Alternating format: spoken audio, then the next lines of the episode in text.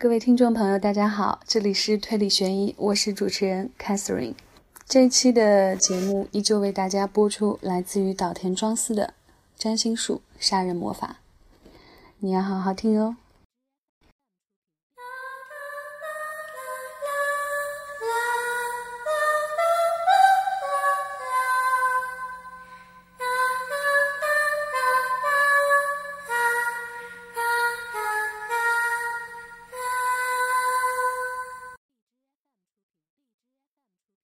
制作和存放阿索德的场所必须通过精确的计算来选定。如果只是制作，可以使用我的画室；但如果六名少女一起失踪了，最先受到怀疑的是我本人，自然这间画室也少不了被搜查一番。面对警察的盘问，圣子也会怀疑到我的头上。所以我决定另外寻找一处安静的场所，用来制作和安放阿索德。最后，我决定找乡下的房子，因为乡下的租金相对便宜。另外，我也担心在制作完成之前，或者在我死之前，这部手记就被发现。所以，我不写明具体的地址，只能说在新泻县。这本小说是因阿索德而生的，所以它应该和阿索德一起被放在日本帝国的中心地带。这本小说绝不能被单独看到的。另外，属于六名少女的制作完成后所残留的躯体，则应该掩埋在日本帝国代表各个星座的土地中。我根据土地中所含金属的成分来决定土地的星座属性，即蕴含铁矿的土地为白羊座或者天蝎座，产金矿的为狮子座，同样产银矿的地方为巨蟹座，产锡矿的地方为射手座或者双鱼座。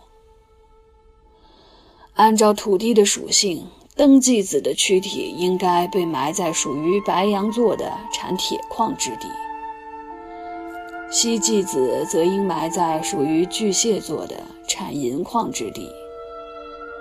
冷子的躯体埋在处女座产水银之地，亚纪子的躯体埋在天蝎座产铁矿之地，野风子则放在射手座。产锡矿之地，游子埋在水瓶座，产铅矿之地。只有经过这样的安排，阿索德才能成为不朽的作品，才能将他的魔力发挥到极致。埋放他们的每一个步骤都不可以疏忽，只有一一完成，才能最终成为马格努斯·欧普斯。或许有人会质疑我创作阿索德的目的。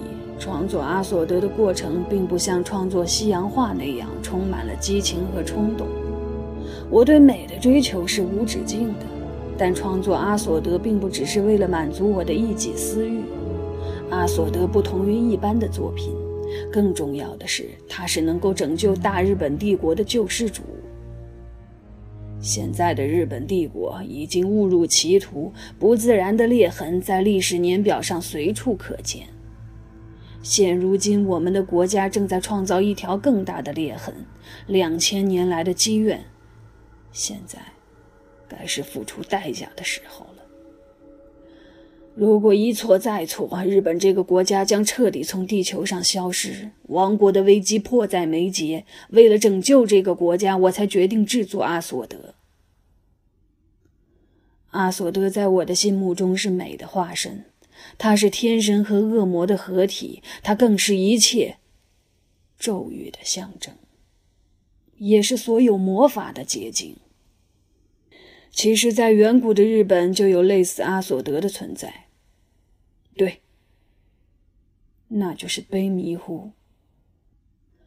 从西洋的占星术来看，大日本帝国应该属于上天秤座，所以日本人性格开朗，喜欢参加庆典或者社交活动，这也是这个民族的特性。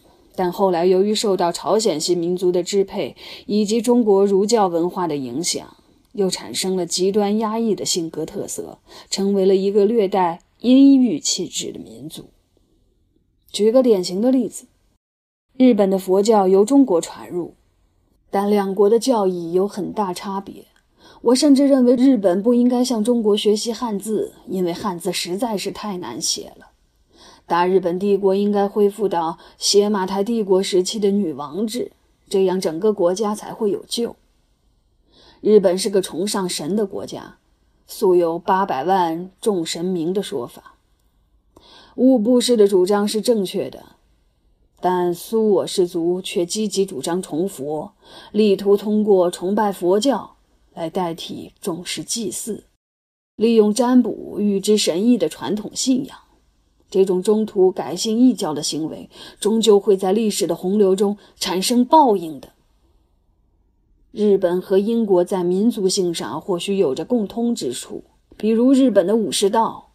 倘若能够有与其相提并论的道，那大概只有英国的骑士精神了吧。对于早已失去、被迷糊的大日本帝国来说，我所创作的阿索德将是这个国家的救星。我必须准确地将它放置于日本国土的中心。至于那个中心确切的地点，根据日本的时区来测算，以通过明时的东经一百三十五度为基准，似乎可以将日本国土南北两面一分为二。不过这样计算也未必正确。倘若这样测量的话，大日本帝国的中心线应该是在东经一百三十八度十八分上。日本列岛就像一张美丽的弓，但是这张弓的具体形状却很难判断。一般的看法是，日本的最东边是勘察加半岛前的千岛群岛，最南端是位于小笠原诸岛南方的硫磺岛。不过，我却认为最南端是位于冲绳群岛的波照间岛，因为按照纬度来测算的话，波照间岛更靠南。硫磺岛之所以被重视，是因为它可以算是日本国土上的箭头。日本的国土形状又如同被维纳斯守护的天秤座，无论从哪个角度看，世界地图上。再也找不到像日本这样拥有优美弧度的群岛了。另外，它的形状让人联想起女性性感的曲线。配合日本列岛这张弓的箭矢是延伸至太平洋的富士火山带，而那闪着光芒的宝石箭头就是硫磺岛。这座岛屿对于整个大日本帝国来说有着极其重要的意义。这支搭在弓弦上的箭，也曾射向远方，向南沿着地球仪缓缓而行，通过澳洲南方，斜掠过南极之侧，穿过好望角，向东则可连接巴西。在巴西有很多日本移民，如果再往前，则能到达大英帝国，再穿越亚欧大陆返回日本。日本列岛东北端的正确位置应该被铭记。千岛群岛的大部分应该包含在日本列岛的范围内。很多人认为帕拉穆希尔岛和奥涅科丹岛也是日本的领土，可是这两座岛屿却在勘察加半岛附近，它们面积宽广，理应属于大陆，所以应该把春谋古丹岛以南的诸小岛划入日本领土。这样的话，罗素和基土伊岛之间的纠纷就能得到公正处理。不过，千岛群岛的命名由来已久，所以理应被看作是日本列岛的一部分，不然南方冲绳群岛之间就难以获得平衡。这两端的小岛可以看作用以装饰日本这张弓的流苏。经过这样的摆饰，日本列岛这张弓显得更加和谐、美丽。春谋古丹岛的最东端是东经一百五十四度三十六分，最北端是北纬四十九度十一分。然后是西南方，西方是与那国岛。这座岛最西面的经度是东经一百二十三度零分。上文提到过，因为处于箭头的位置，所以硫磺岛被看日本的最南端。但是真正的最南端却是位于与那国岛东南的波照间岛。这座岛屿南端的纬度为北纬二十四度三分，相比硫磺岛的南端北纬二十四度四十三分而言，更加靠南。接下来是东西方，如果以东面的春某古丹岛和西面的与那国岛屿为中心线来进行平均计算，所得到的结果是东经一百三十八度四十八分。这条线才是大日本帝国的真正中心线。它连接伊豆半岛的前端、新泻平原的中央以及最北端突出的部分。富士山脉也靠近这条中心线，东经一百三十八度四十四分。所以，这条线对于大日本帝国来说具有十分重要的意义。甚至从日本的历史上来看，也的确是这样。过去如此，将来也如此。因为我有过人的感应能力，所以我很清楚。一百三十八度四十八分的这条中心线十分重要。这条线的最北端有座弥彦山，山上有座神社，被称为弥彦神社。这座神社自古以来就是众人的敬奉之地，这是因为它在咒术的意义上有着举足轻重的地位。神社中有一块神石。而神石所在的位置相当于日本的肚脐，不能小瞧了这个地方。或许这里就是大日本帝国的龙脉。我死前唯一的愿望，就是去弥彦山参拜。如果这个夙愿不能实现的话，希望我的子孙能够替我完成。我时常感觉到这条线，尤其是位于北方的弥彦山，在召唤我前往。这条线自南排列着三个数字，分别是四、六、三，而他们相加之和正好是十三，这正是恶魔的数字。我的阿索德将放置在十三的中央。这是什么玩意儿？玉手洗合上书，向我扔过来，然后又转身回沙发躺着。看完了，我问道：“嗯，是梅泽平吉的手记吧？对里面写的内容你怎么看？”我很在意玉手洗的看法，但他只是有气无力的嗯了一声，便再也没有说什么。过了一会儿，他才说：“好像在看电话簿。”你觉得他对占星术的看法？是否有误解的地方？听我这么一问，玉手洗摆出一副对占星术很在行的样子。他对身体属性的看法太过于武断，他认为是太阳宫决定一切，但我看倒不如说是上升宫。单凭太阳宫来判断身体的属性，这种理解过于偏颇了。不过，其余的部分大致上是正确的。在基于常识方面没有问题。那炼金术方面呢？炼金术嘛，我认为它有概念上的错误，就像以前的日本人把棒球看作美国人的精神修养一样，以为如果被三振出局就得剖腹自杀。这种看法很荒谬。不过他认为点石成金是不可能的，这倒比那些利欲熏心的家伙聪明的多了。我叫石岗和己，对于那些充满神秘感或者被称为难解之谜的事物，有着莫大的兴趣，简直到了难以自拔的程度。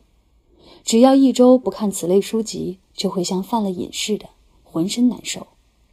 这时候就只有跑到书店，寻找书名上“冠以迷”之类的书籍来解解毒了。或许因为在这方面阅历广泛，所以我才会对邪马台国存在论。三亿元事件，这些如数家珍。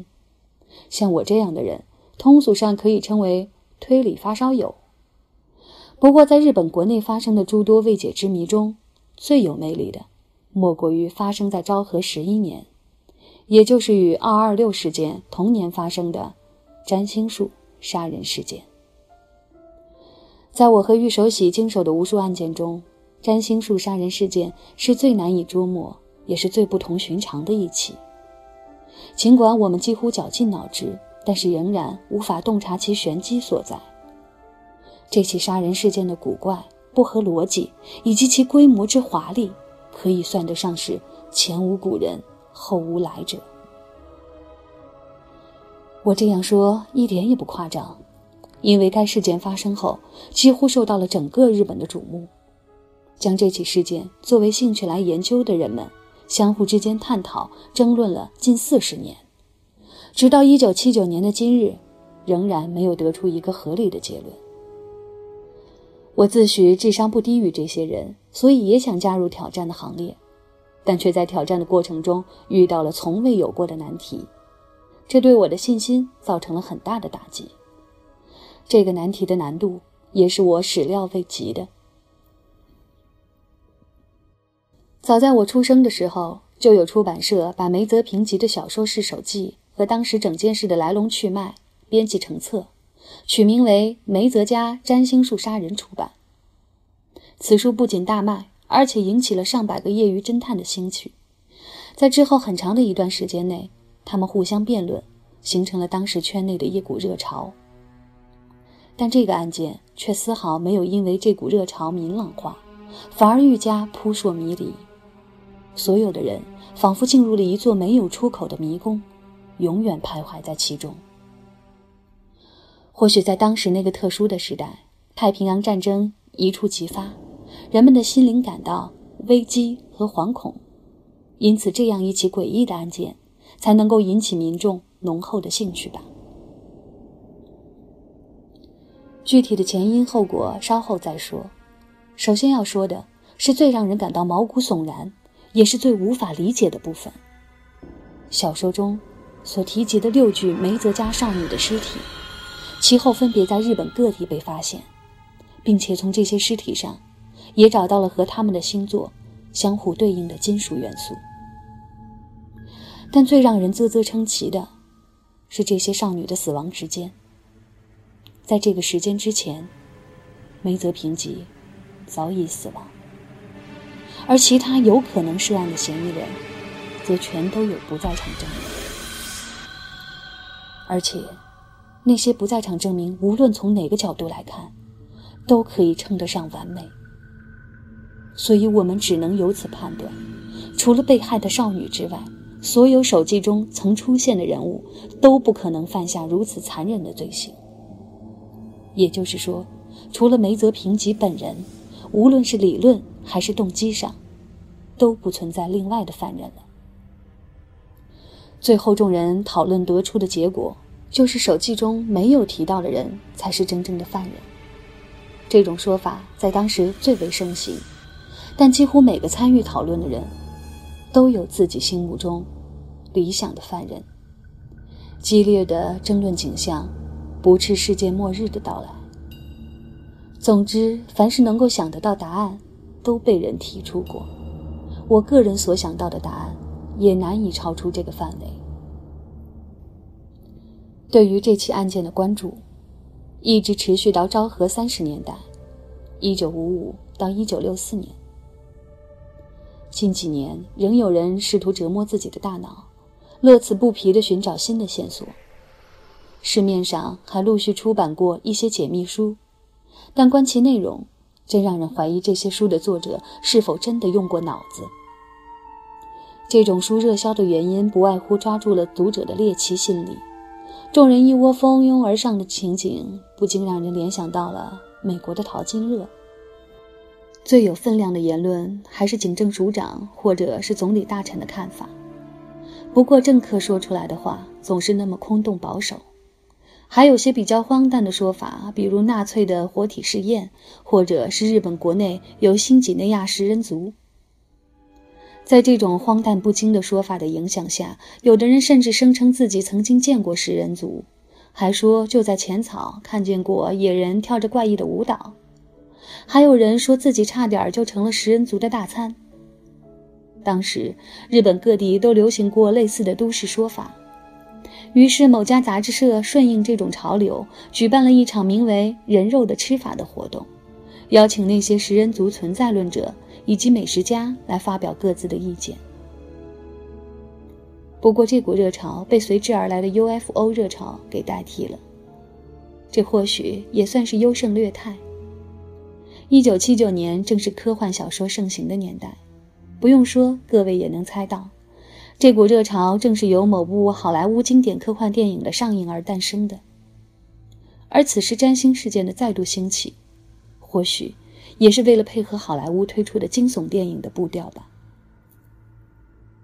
不过，上述的第三者杀人论很明显有一个致命的漏洞，那就是那个第三者如何能看到评级的手记，以及那个第三者是基于什么理由非要按照手记上所写的内容来进行杀人。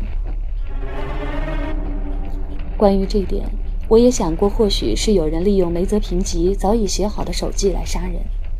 比如说，某个男人爱上了六名少女中的一个，但是遭到了对方的拒绝，于是因爱生恨，便将这名少女杀害了。但是为了制造假象，就按照手记上面的方法，将另外五名少女一并杀害。不过，这种假设从现有的资料来看是难以成立的。首先，根据警察的调查发现，六名少女的母亲昌子。手记中提到的平吉现任妻子圣子，对他们的管教十分严格，根本不可能发生男女感情的纠葛。当然，事件如果发生在现代，或许还是有可能的，但在昭和十一年，事实上并没有我们想象的那么浪漫。而且，就算真有这样一个男人，他也没有必要如此费力地杀害另外五名少女，还是将他们抛尸在全日本境内。他应该选择更简单有效的方法来一解心头之恨吧。另外还有一个疑点：这个男人是怎么看到平吉的手记的呢？基于这些理由，我只能放弃自己的假设。而在二战之后，又出现了一种大胆的推论：这起案件是军方或者特务机关所为。因为战前日本军方的确执行过一些一般民众不知晓的隐秘行动，只不过这些行动的规模都没有占星术杀人事件那么大。持这种观点的，甚至包括当时负责调查的警方。至于军方对梅泽一家进行屠杀的理由，或许是因为昌子的长女伊织，手记中的何荣的丈夫是中国人。所以认为他们一家都参与过间谍活动。此案发生的第二年就爆发了中日战争。从这点来看，这样的推论倒也符合事实。不过，我认为，想要超越前人的定论，获得这起惨案的真相，目前首先要解决的，是要理清那些看似不可能成立的疑点，从中寻找有利用价值的线索。尽管找到凶手并破案似乎是不可能的事儿，但突破某个疑点，我认为还是有能够办到的。这其中，无论是军方行动的假设，还是第三者行凶论，都存在着一个共同的疑点，那就是凶手为何能够得到平吉的手记，以及为何要按照手记中记载的方法来实行那种非常人所能为的残酷杀人行径。至今，我的思绪仍然在迷宫中徘徊。一九七九年的春季，就连平日里活力充沛、总是喋喋不休的玉守喜，也莫名其妙的抑郁了。即使碰到了这种高难度的挑战，他也提不起精神，所以我才特意为他做了一番解释，希望他能够感兴趣。玉守喜是个富有艺术天赋的人。或许这样的人都感性十足，比如买到了一支很合口味的牙膏，就会刷牙刷上一整天；而对自己十分喜欢的餐厅座位一下子失去了兴趣时，则会郁闷好久，整日唉声叹气。或许一般人觉得他不是那么容易相处，不过在一起的时间长了，我也能预测到他的行动模式。只不过至今为止，或许连以后也算上。我都没有看到过他如此沮丧的样子。无论去吃饭喝水还是上厕所他都像一头走向象冢的大象拖着缓慢沉重的步伐。就连接待来占卜的客人也是一副无精打采的样子。看惯了他平时滔滔不绝的演说现在这副样子总让人感到不安。一年前，我因为某个事件认识了他，后来我就常到他的占星教室来玩。要是我在的时候有人来访，我就顺便当他的义务助手。有一天，一位姓范田的女士突然来访。她自称是占星术事件有关当事人的女儿，并且拿出了一份从未向外界公布的证据。当时我震惊的说不出话，差点停止了呼吸。在那个时候，我很庆幸有玉守喜这个朋友，同时也开始对这个怪人刮目相看。看来，这个没什么名气的占卜师，在一些人眼中还是有些威望的。那个时候，我差不多已经忘记了占星术事件，但马上就回想起来，并且为眼前这个突然出现的线索而感到高兴。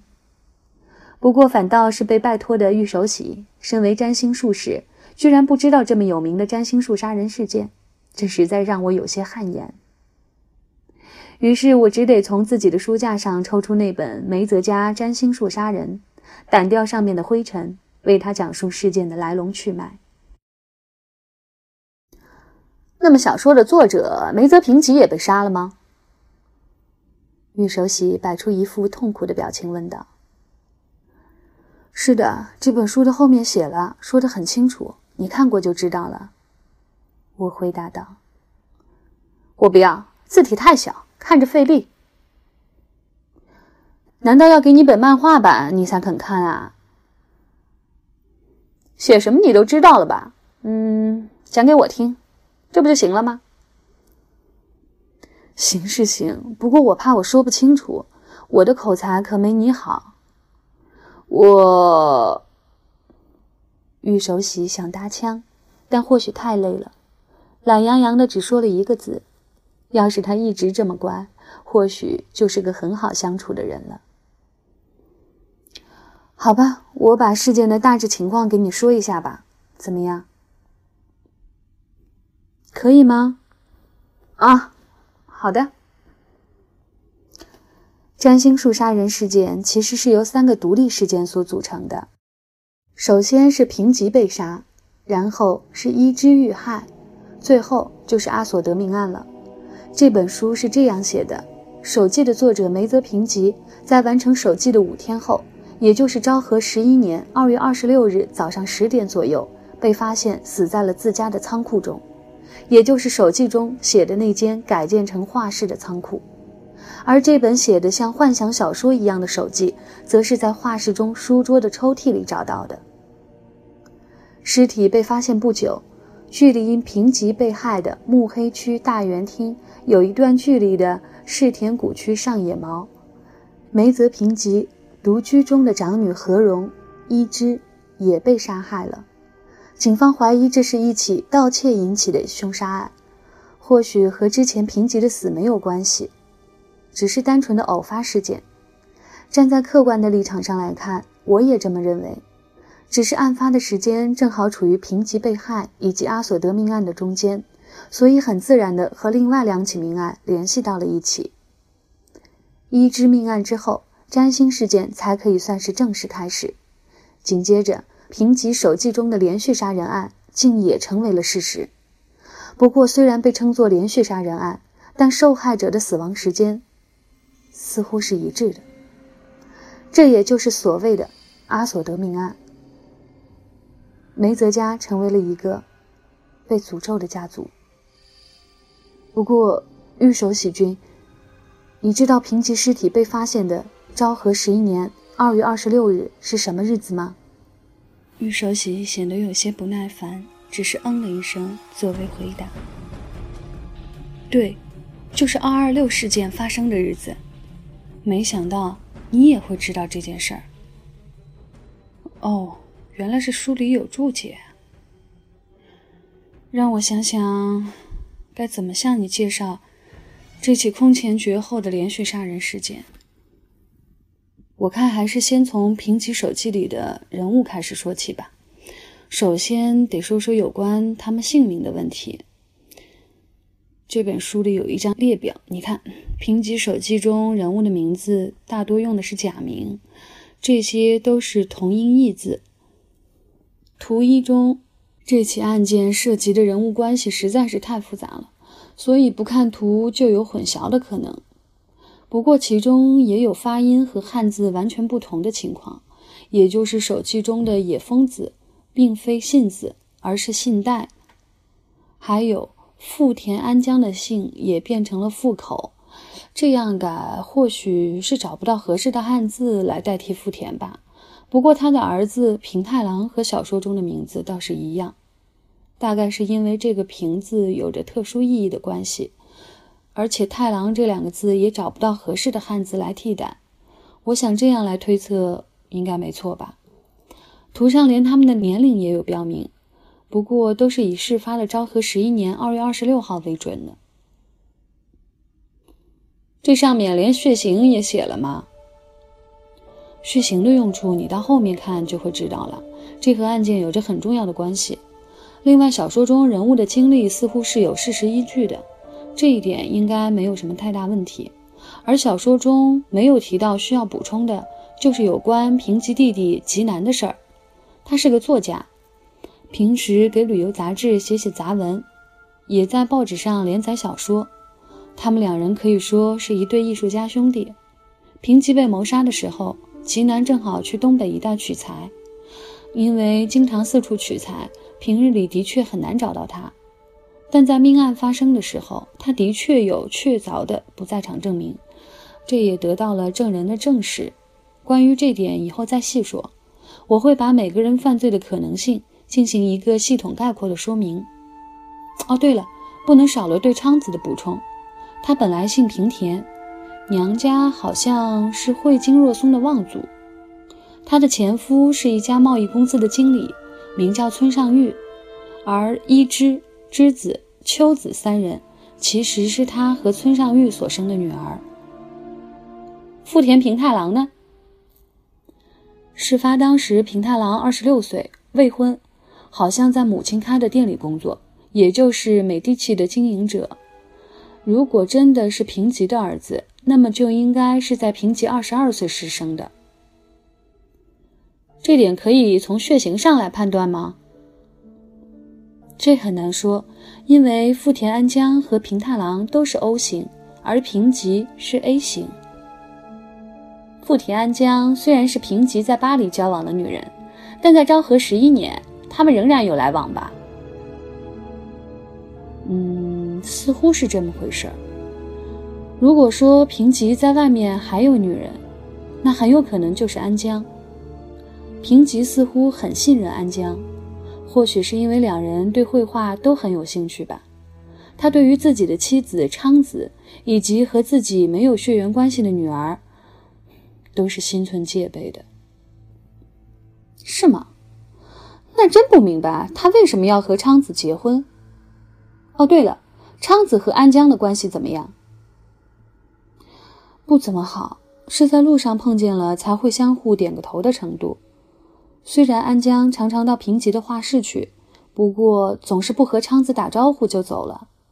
我想平吉之所以喜欢那间画室，始终独居，应该和安江也有些关系吧。因为画室外就是后门，安江去找他的时候不会碰到其他人。或许平吉仍然爱着安江，当初并不是他抛弃了安江，他很快的就和多惠啊，也就是阿妙结婚。想必也是因为失恋所带来的空虚，而他和昌子结婚，或许是因为昌子在某些地方和巴黎时的安江很像，可以说他只是爱上了一个安江的替身。那么这两个女人是否会和平共处呢？这是绝对不可能的。平吉没有再见过前妻多惠吗？好像没有。女儿石子倒常常去宝谷探望母亲，因为她担心母亲一个人经营小店会太操劳。真是个薄情汉。他从来不和石子一起去看多惠，多惠也从来不去平吉的画室。多惠和昌子的关系也很紧张吧？那是当然啦。对多惠来说，昌子是抢走自己丈夫的女人啊！哪个女人不恨自己的情敌呢？哼，看来你还挺了解女人嘛。石子既然这么担心母亲，干嘛不搬过去一起住呢？那种事情我怎么知道？我不了解女人怎么想的。平吉的弟弟吉南还有他妻子文子，他们和昌子的关系好吗？好像还不错吧。他们好像不想和昌子住在一块儿，但觉得让两个女儿住在梅泽家是理所当然的权利。大概他们心里想着什么，却没说出来吧。安江的儿子平太郎和平吉，他们俩关系怎么样？那我就不清楚了，因为书上没有写。书上只说平吉和安江的来往密切，他经常光顾安江在银座开的那家美的企。我想两人关系一定很好。人物介绍先说到这儿。总之，梅泽平吉这个男人和很多艺术家一样，做事儿不受世俗的约束，所以才会造成如此复杂的人际关系。是啊，是啊，所以你也要当心喽。胡说什么呀？我可可是很重视道德观念的人啊，根本不了解那种人的脑子里在想什么。人往往不了解自己。前言就到此为止，石岗君，快开始介绍说明平吉被杀的详细情况吧。嗯嗯，我对这个问题。可是有深入的了解，哼，是吗？玉守喜又露出嘲讽般的笑容。即使不看书，我也可以说得很明白。不相信的话，喏，书给你。那有图的那页别动。难道你就是凶手？是什么？如果你就是凶手，那多好呀！我躺在沙发上就可以把这件事解决了，只要打个电话，然后等警察来。不过我连电话本也懒得翻，电话也懒得打，要不干脆你自己打吧。你又在胡言乱语了，那是四十多年前的事儿，我看起来像个大叔吗？不过你刚才说要解决，我可是亲耳听到的哦。算你说对了，我的确是有这个想法，不然我也不会坐在这儿听你上无聊的课。你明明是躺在这儿，我心里想着。可却没说出口。我不自觉地嗤笑着，接着说道：“老兄，这可不是普通的案子，只要一步走错，就可会满盘皆输呢。就算你是福尔摩斯在世，也未必。”玉手喜打了一个大大的哈欠，我只好接下去说：“二月二十五号的白天。”石子离开梅泽家，到宝谷去探望他的母亲多惠，直到二十六号的上午九点多才回到目黑。而二十五号到发生二二六事件的二月二十六号那天为止，东京下了一场三十年不遇的大雪，这点很关键。你的自傲的脑瓜可要好好记住。石子一回到家，就开始为平吉做早饭。平吉平时只吃石子做的东西。当他把早饭端到画室的时候，已经快十点了。他敲了半天门，但里边却没反应。于是他走到窗户边，向里边张望，结果发现平吉倒在地板上，周围还有一滩血迹。当时他吓得魂不附体，一路尖叫着往回跑，最后叫来了姐妹们，合力撞开了门。石子走进平吉，才发现平吉脑后有一个圆形的伤痕，好像是被平底锅重击致死的。头盖骨碎裂，脑部受到重创，口鼻出血。抽屉里的财物和一些贵重的物品都在现场，所以排除了盗窃杀人的可能，并且从抽屉中发现了那本诡异的小说手记，挂在北边墙上，被评级称为毕生重要绘画的十一幅作品，并未遗失或者遭到破坏，而评级的第十二幅作品，也就是遗作，仍放在画架上。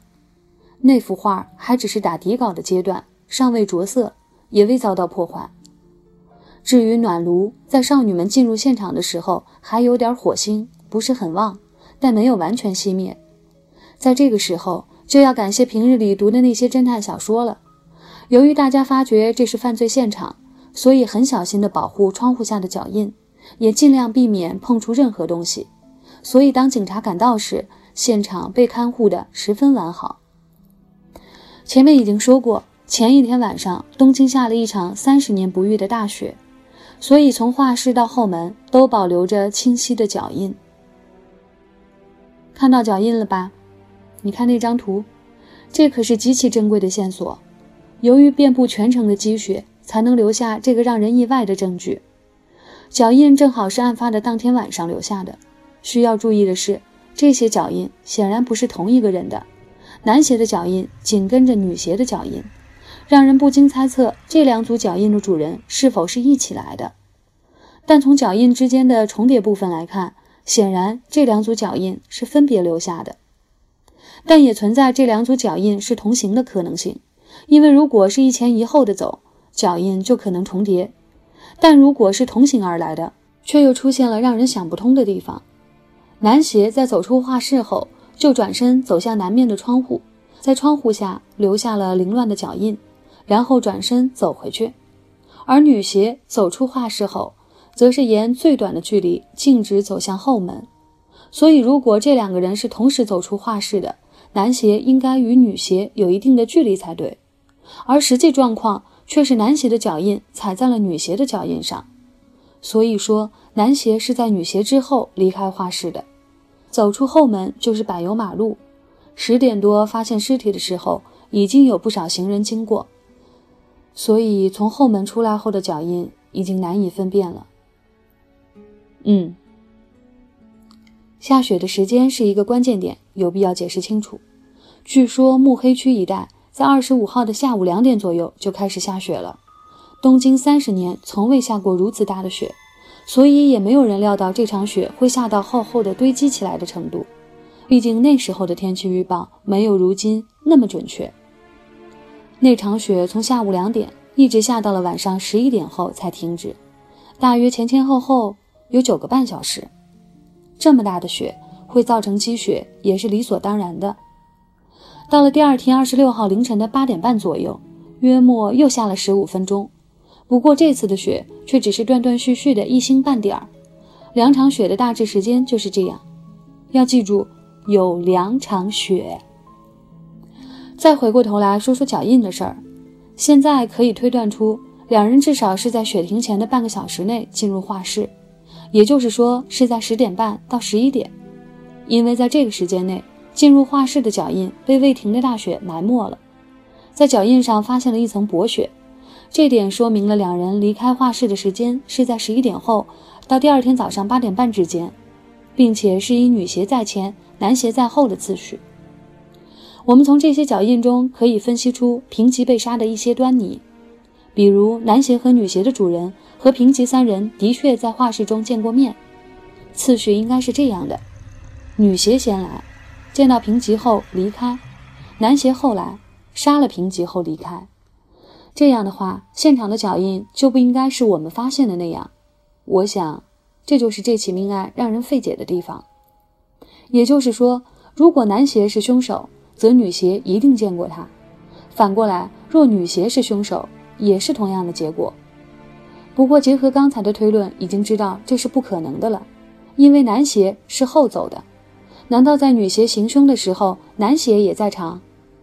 并且等女鞋离开后，他又踱步到窗前，留下脚印后才离开。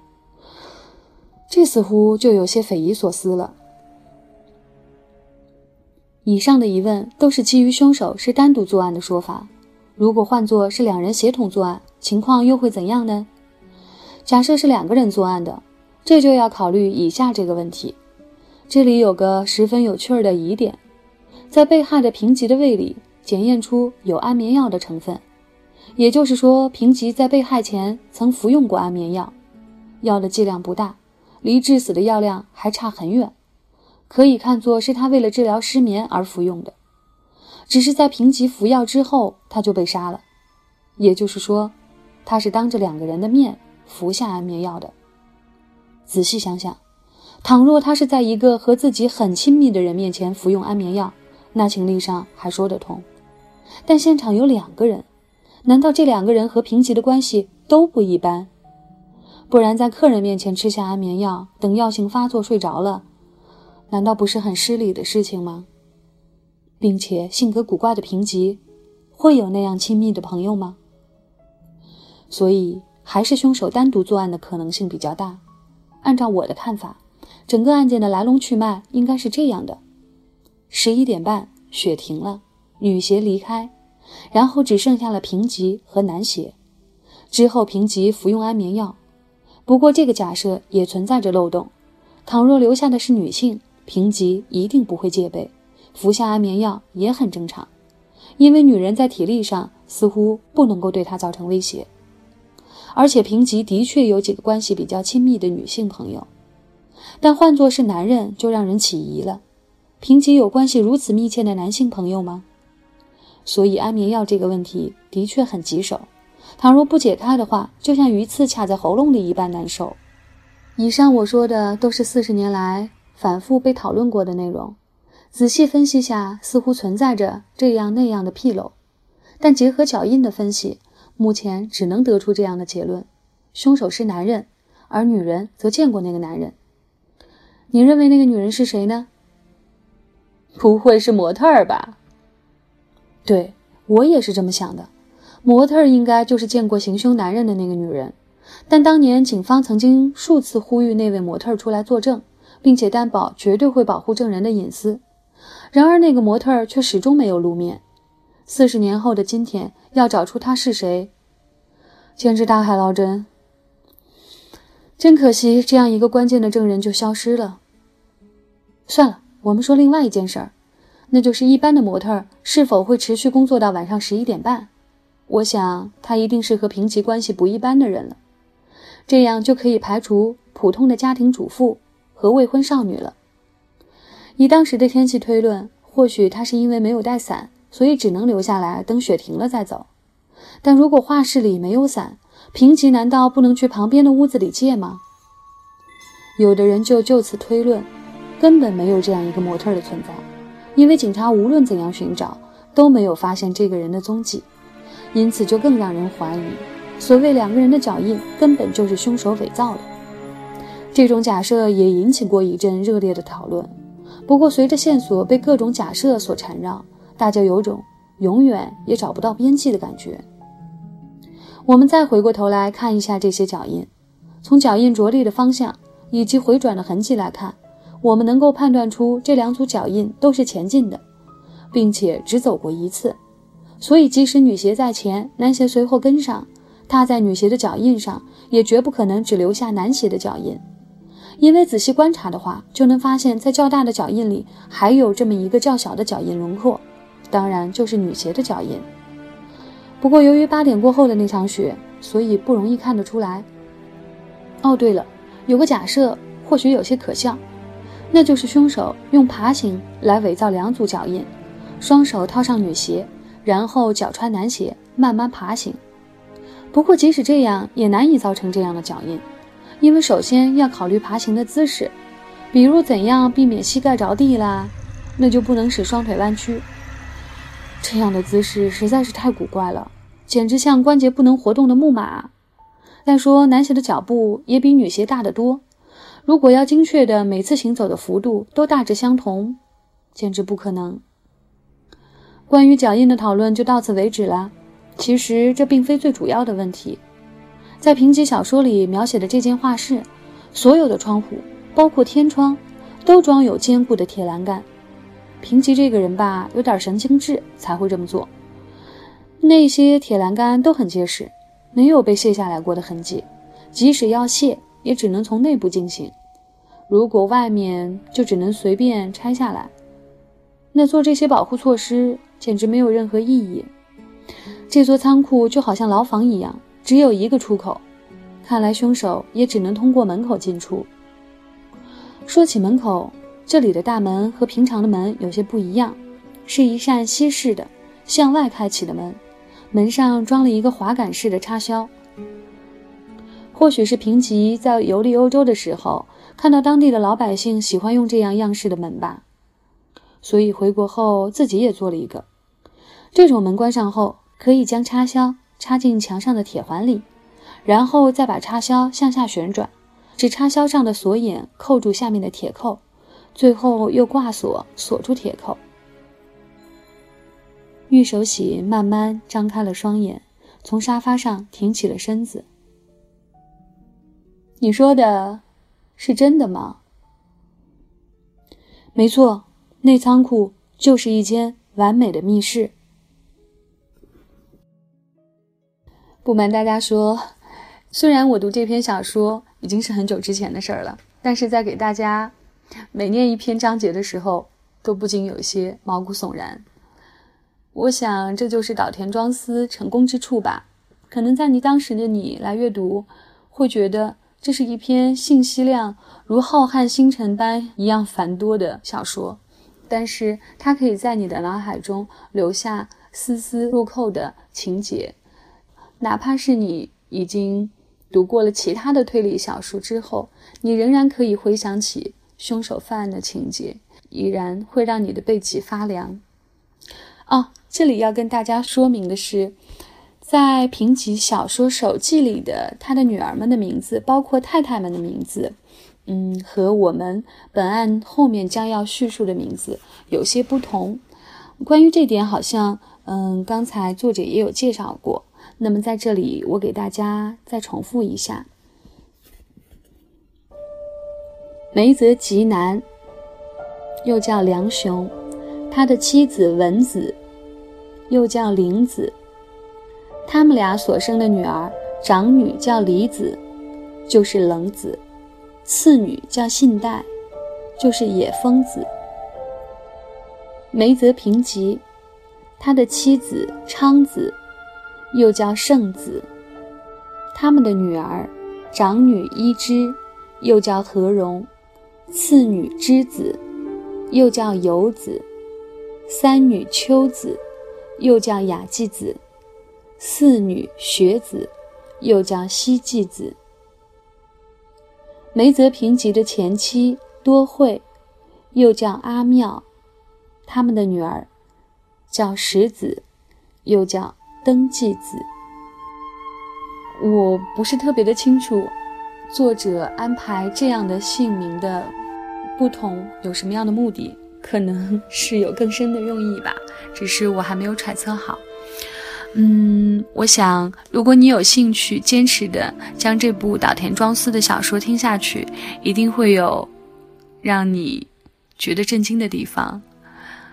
嗯，接下来玉手洗劫就要慢慢的了解这部案件所有的发生情况了。